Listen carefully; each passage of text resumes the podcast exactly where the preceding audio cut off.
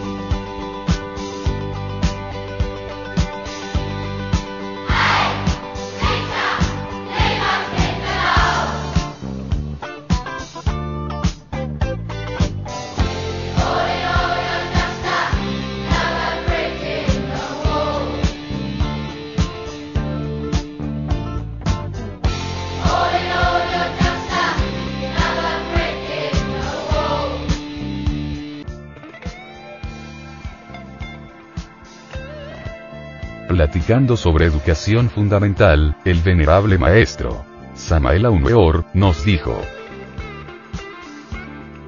Jamás me cansaré de enfatizar que los sistemas académicos y educativos de estos tiempos degenerados solo sirven para adulterar los auténticos valores del ser. Los hechos han venido a demostrar que tengo la razón. Cada año escolar, aproximadamente 500 niños germano-occidentales se suicidan, según las estadísticas de años previos. Se estima que 14.000 adolescentes tratarán de quitarse la vida y un alto número de ellos, uno de cada tres estudiantes menores de 16 años tendrán severos síntomas de tensión causados por lo que los alemanes denominan Schulangst, que significa ansiedad escolar aguda.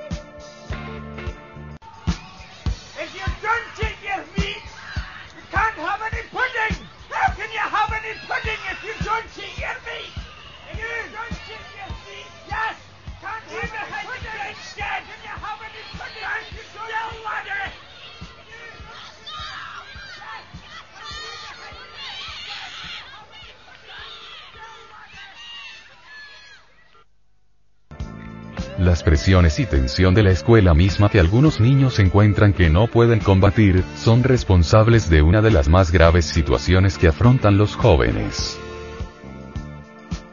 La Schulangst parece ser un fenómeno social más, el resultado de un sistema escolar altamente competitivo, no solamente en Alemania sino en todos los países del mundo, mezclado con el alto desempleo y una sociedad jerárquica que venera los tontos títulos académicos como contraseña para obtener empleos altamente remunerados y como símbolo de estatus.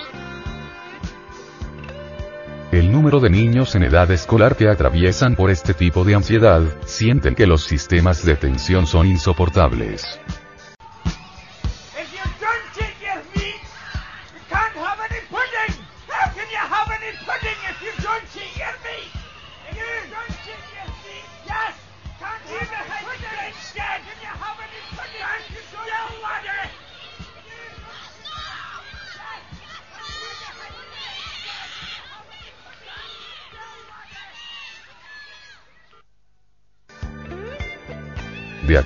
Un estudio realizado por Carl Striedmatter, un profesor de ciencia educativa, uno de cada tres muchachos menores de 16 años sufren de problemas estomacales crónicos, mojan la cama mientras duermen o padecen severos dolores de cabeza. Uno de cada cinco estudiantes está bajo tratamiento psiquiátrico y se ha encontrado aún que niños de 9 años padecen úlceras a causa de la tensión escolar. Lo particular del caso son las estadísticas sobre suicidio escolar, especialmente desalentadoras debido a la edad de las víctimas. De los 517 estudiantes menores de 18 años que se suicidaron en Alemania en 1976, 103 tenían entre 10 y 15 años. La escala de suicidios entre jovencitos menores de 18 años es de aproximadamente 3,3 por cada 100.000 en Alemania Occidental, un 50% más alto que en Estados Unidos, donde el suicidio entre adolescentes también es un alarmante problema. Mientras no se trabaje con la educación fundamental basada en los principios sólidos de libre iniciativa, no imitación, libertad creadora, atención consciente, valor, amor, cómo pensar, saber escuchar, sabiduría, generosidad, comprensión, integración, sencillez, paz, veracidad, inteligencia, vocación. Expuestas en mi libro Educación Fundamental. Seguirán, no solo los niños y adolescentes, sino los adultos también, en la ansiedad aguda y en el aumento monstruoso del índice de suicidios.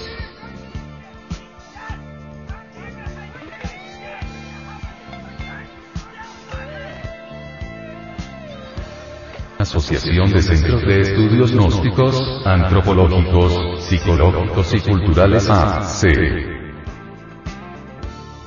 Matrícula Cámara de Comercio S0, 50, 04, 84 de 2004 Personería Jurídica 1294 de 1990. NIT. 816, 06, 59, 0. Correo electrónico. Asociación de Estudios Gnósticos arroba yahoo.com. Te invitamos a visitar nuestro luminoso portal en internet www.acegat.org www.acegap.org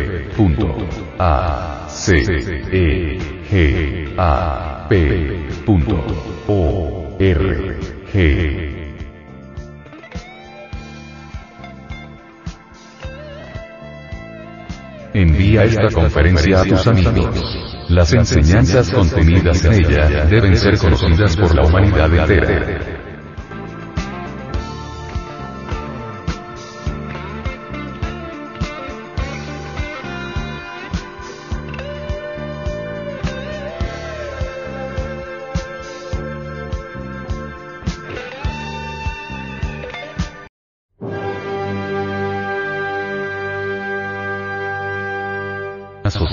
Centros de Estudios Gnósticos, Antropológicos, Psicológicos y Culturales AC.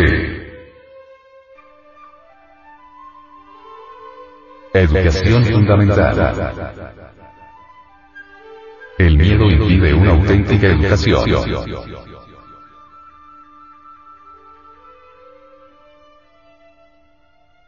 ¿Qué significa la vida? ¿Para qué vivimos y luchamos? Si nos educamos simplemente para lograr honores, o alcanzar una buena posición, o ser más eficientes, poder dominar a los demás, entonces nuestras vidas estarán vacías y carecerán de profundidad. Si solo nos educamos para ser científicos, eruditos aferrados a los libros, o especialistas apasionados por el conocimiento, entonces estaremos contribuyendo a la destrucción y a la miseria del mundo.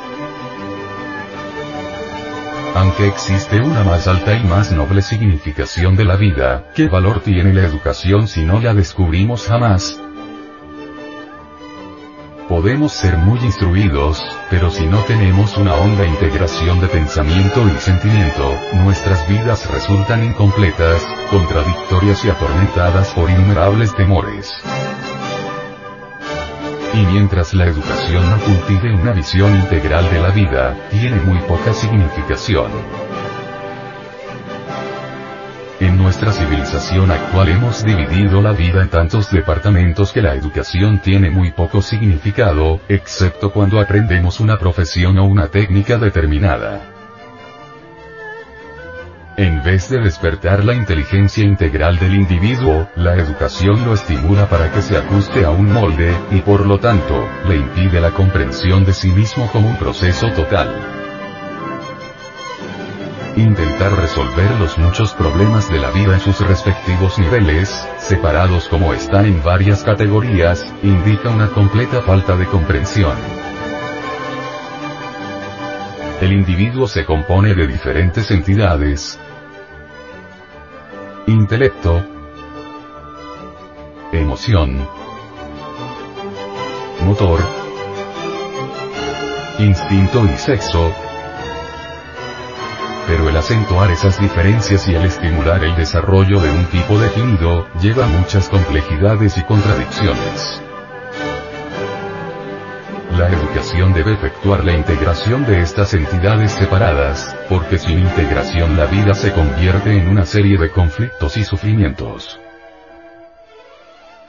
¿De qué vale que nos hagamos abogados, si perpetuamos los pleitos, ¿De qué vale el conocimiento, si continuamos en la confusión? ¿De qué valen las habilidades técnicas e industriales si las usamos para destruirnos? ¿Cuál es el valor de la existencia si nos ha de llevar a la violencia y a la completa desdicha? aunque tengamos dinero o podamos ganarlo, aunque disfrutemos de nuestros placeres y tengamos nuestras organizaciones religiosas, estamos en conflicto con nosotros mismos. Debemos establecer la diferencia entre lo personal y lo individual. Lo personal es accidental y entiendo por accidental las circunstancias de nacimiento, el ambiente en que nos hemos criado, con su nacionalismo, sus supersticiones, sus diferencias de clase y sus prejuicios. Lo personal o accidental es solo momentáneo, aunque ese momento dure toda la vida. Y como los actuales sistemas educativos están basados en lo personal, accidental o momentáneo, tienen como resultado la perversión del pensamiento y la inculcación de temores para la propia defensa. Está ya totalmente demostrado que el miedo impide la libre iniciativa. La mala situación económica de millones de personas, se debe fuera de toda duda a eso que se llama miedo. El niño atemorizado busca a su querida madrecita y se apega a ella en busca de seguridad. El esposo atemorizado se apega a su esposa y siente que la ama mucho más. La esposa atemorizada busca a su marido y a sus hijos y siente amarlos mucho más. Desde el punto de vista psicológico resulta muy curioso e interesante saber que el temor suele a veces disfrazarse con la ropa del amor. La gente que internamente tiene muy pocos valores espirituales, la gente internamente pobre, busca siempre fuera algo para completarse. La gente internamente pobre vive siempre intrigando, siempre tonterías, chismografías, placeres bestiales, etc. La gente internamente pobre vive de temor en temor y como es natural, se apega al marido, a la mujer, a los padres, a los hijos, a las viejas tradiciones caducas y degeneradas, etcétera, etcétera, etcétera. Todo viejo enfermo y pobre en lo psicológico está por lo común lleno de miedo y se aferra con ansia infinita al dinero, a las tradiciones de familia, a los nietos, a sus recuerdos, etc., como buscando seguridad. Esto es algo que, todos podemos evidenciar observando cuidadosamente a los ancianos. Cada vez que las gentes tienen miedo se esconden tras el escudo protector de la respetabilidad siguiendo una tradición, ya sea de raza, ya de familia, nación, etcétera, etcétera, etcétera. Realmente toda tradición es una mera repetición sin sentido alguno, hueca, sin valor verdadero. Todas las personas tienen una marcada tendencia a imitar lo ajeno. Eso de imitar es producto del miedo. Gente con miedo imita a todos aquellos a quienes se apega. Imita al marido, a la esposa, a los hijos, a los hermanos, a los amigos que le protegen, etcétera, etcétera, etcétera. La imitación es el resultado del miedo. La imitación destruye totalmente la libre iniciativa en las escuelas, en los colegios, en las universidades, los maestros y maestras cometen el error de enseñarles a los estudiantes varones y mujeres, eso que se llama imitación. En las clases de pintura y dibujo se les enseña a los alumnos a copiar, a pintar imágenes de árboles, casas, montañas, animales, etc. Eso no es crear. Eso es imitar. Y fotografiar. Crear no es imitar. Crear no es fotografiar. Crear es traducir, transmitir con el pincel y a lo vivo el árbol que nos encanta, la bella puesta de sol, el amanecer con sus inefables melodías, etcétera, etcétera. Hay creación verdadera en el arte chino y japonés del Zen. A cualquier pintor chino del Chan y del Zen no le interesa imitar y fotografiar. Los pintores de China y Japón gozan creando y volviendo nuevamente a crear. Los pintores del Zen y del Chan no imitan, crean y ese es su trabajo. A los pintores de China y Japón no les interesa pintar o fotografiar a una bella mujer, ellos gozan transmitiendo su belleza abstracta. Los pintores de China y Japón no imitarían jamás una bella puesta de sol, ellos gozan transmitiendo en belleza abstracta todo el encanto del ocaso.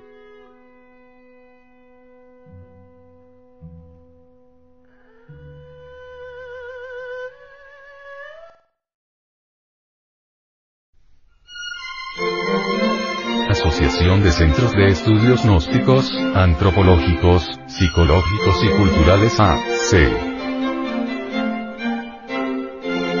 Te invitamos a visitar nuestro luminoso portal en Internet. www.acegat.org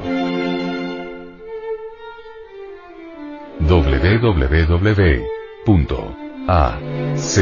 e G A P O R G Envía esta conferencia a tus amigos. Las enseñanzas contenidas en ella deben ser conocidas por la humanidad entera.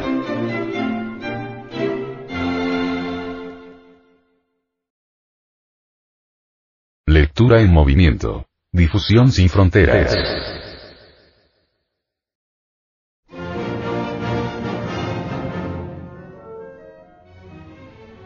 De Centros de Estudios Gnósticos, Antropológicos, Psicológicos y Culturales AC.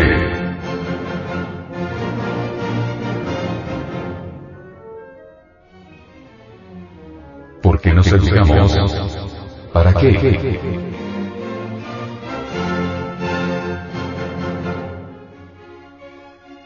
Es indispensable que los padres de familia comprendan que la tarea de la educación se realiza sobre la base firme de la mutua cooperación entre padres y maestros. Es urgente decirles a los padres de familia que la educación verdadera es necesaria para levantar a las nuevas generaciones. La educación verdadera le aclara a los padres de familia que la formación intelectual es necesaria pero que no es todo, se necesita algo más, se necesita enseñarle a los educandos a conocerse a sí mismos, a conocer sus propios errores,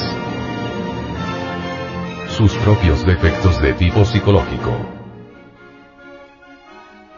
La educación verdadera le comunica a los padres de familia que los hijos se engendran por amor y no por pasión animal.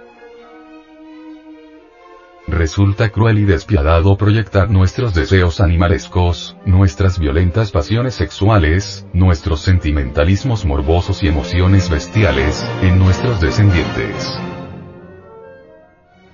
Los hijos son nuestras propias proyecciones y es criminal infectar al mundo con proyecciones bestiales. La educación verdadera reúne tanto a padres como a maestros en una unidad con el sano propósito de capturar el camino de la responsabilidad moral para con sus hijos, para con la sociedad y el mundo. La educación verdadera reeduca al educador y orienta a los padres de familia.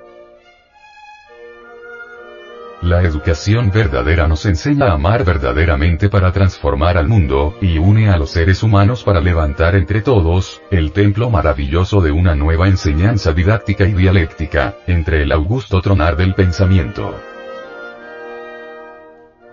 ¿Alguna vez usted ha pensado, por qué se educa? ¿Por qué se aprende historia, matemática, geografía, química, o lo que fuere, ¿Alguna vez se ha preguntado, ¿para qué se asiste a la escuela, al colegio? ¿Acaso es importante averiguar por qué se nos atesta con informaciones, con conocimientos? ¿Qué es toda la así llamada educación?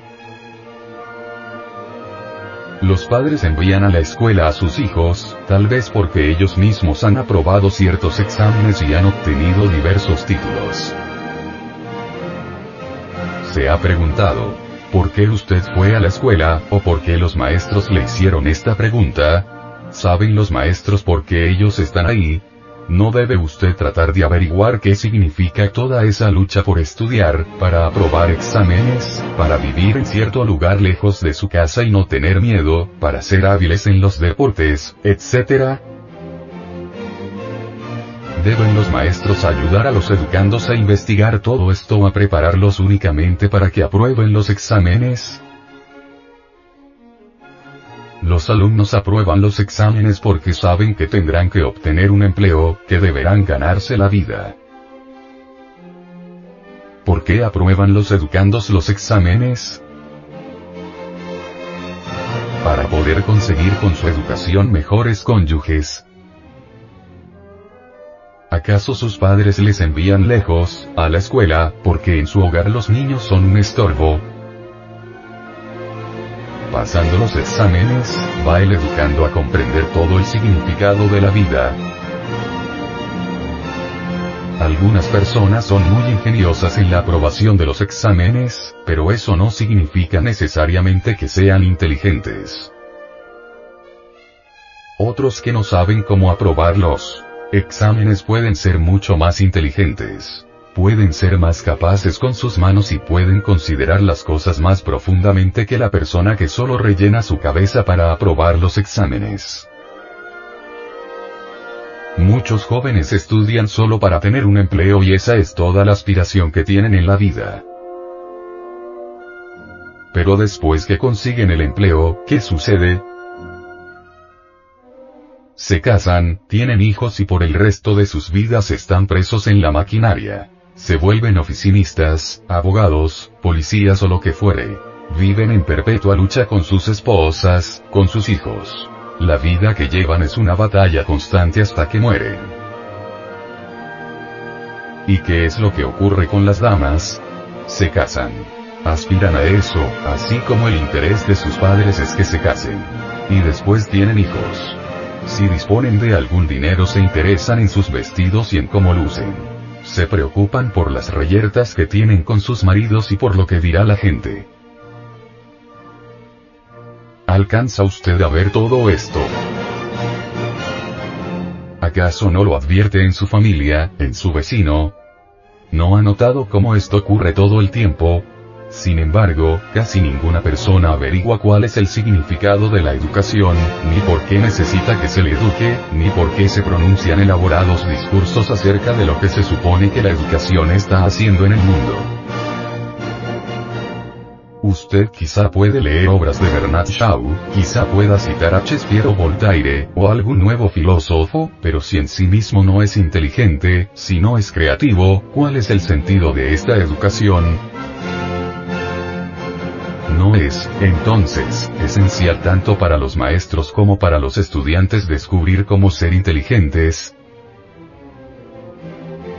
La educación no consiste solo en que seamos meramente capaces de leer y de aprobar exámenes. Cualquier persona lista puede hacer esto. La educación consiste en cultivar la inteligencia. Por inteligencia no entendamos la astucia o el tratar de ser hábil a fin de superar a otros. La inteligencia, por cierto, es algo completamente distinta. Es urgente que exista la libre iniciativa para que surja la inteligencia creadora en los alumnos y alumnas.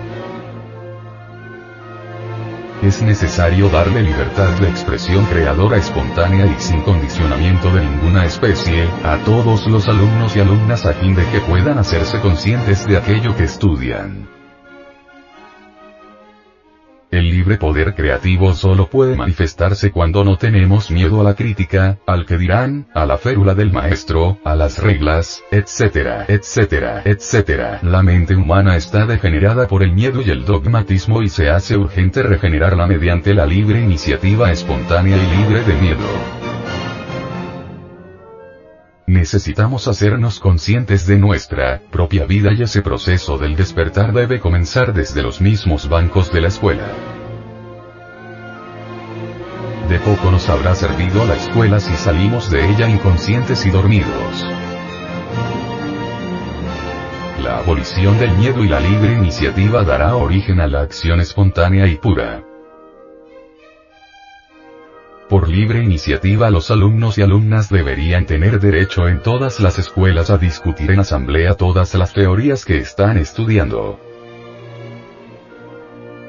Solo así mediante la liberación del temor y la libertad de discutir, analizar, meditar, y criticar sanamente lo que estemos estudiando, podemos hacernos conscientes de esas materias y no meramente loros o cotorros que repiten lo que acumulan en la memoria.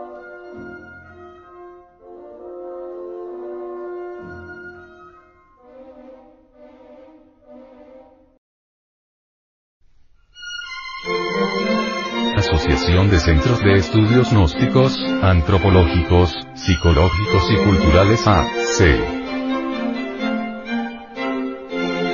Te invitamos a visitar nuestro luminoso portal en Internet. www.acegap.org www.ac e G A P O R G Envía esta conferencia a tus amigos. Las enseñanzas contenidas en ella deben ser conocidas por la humanidad entera.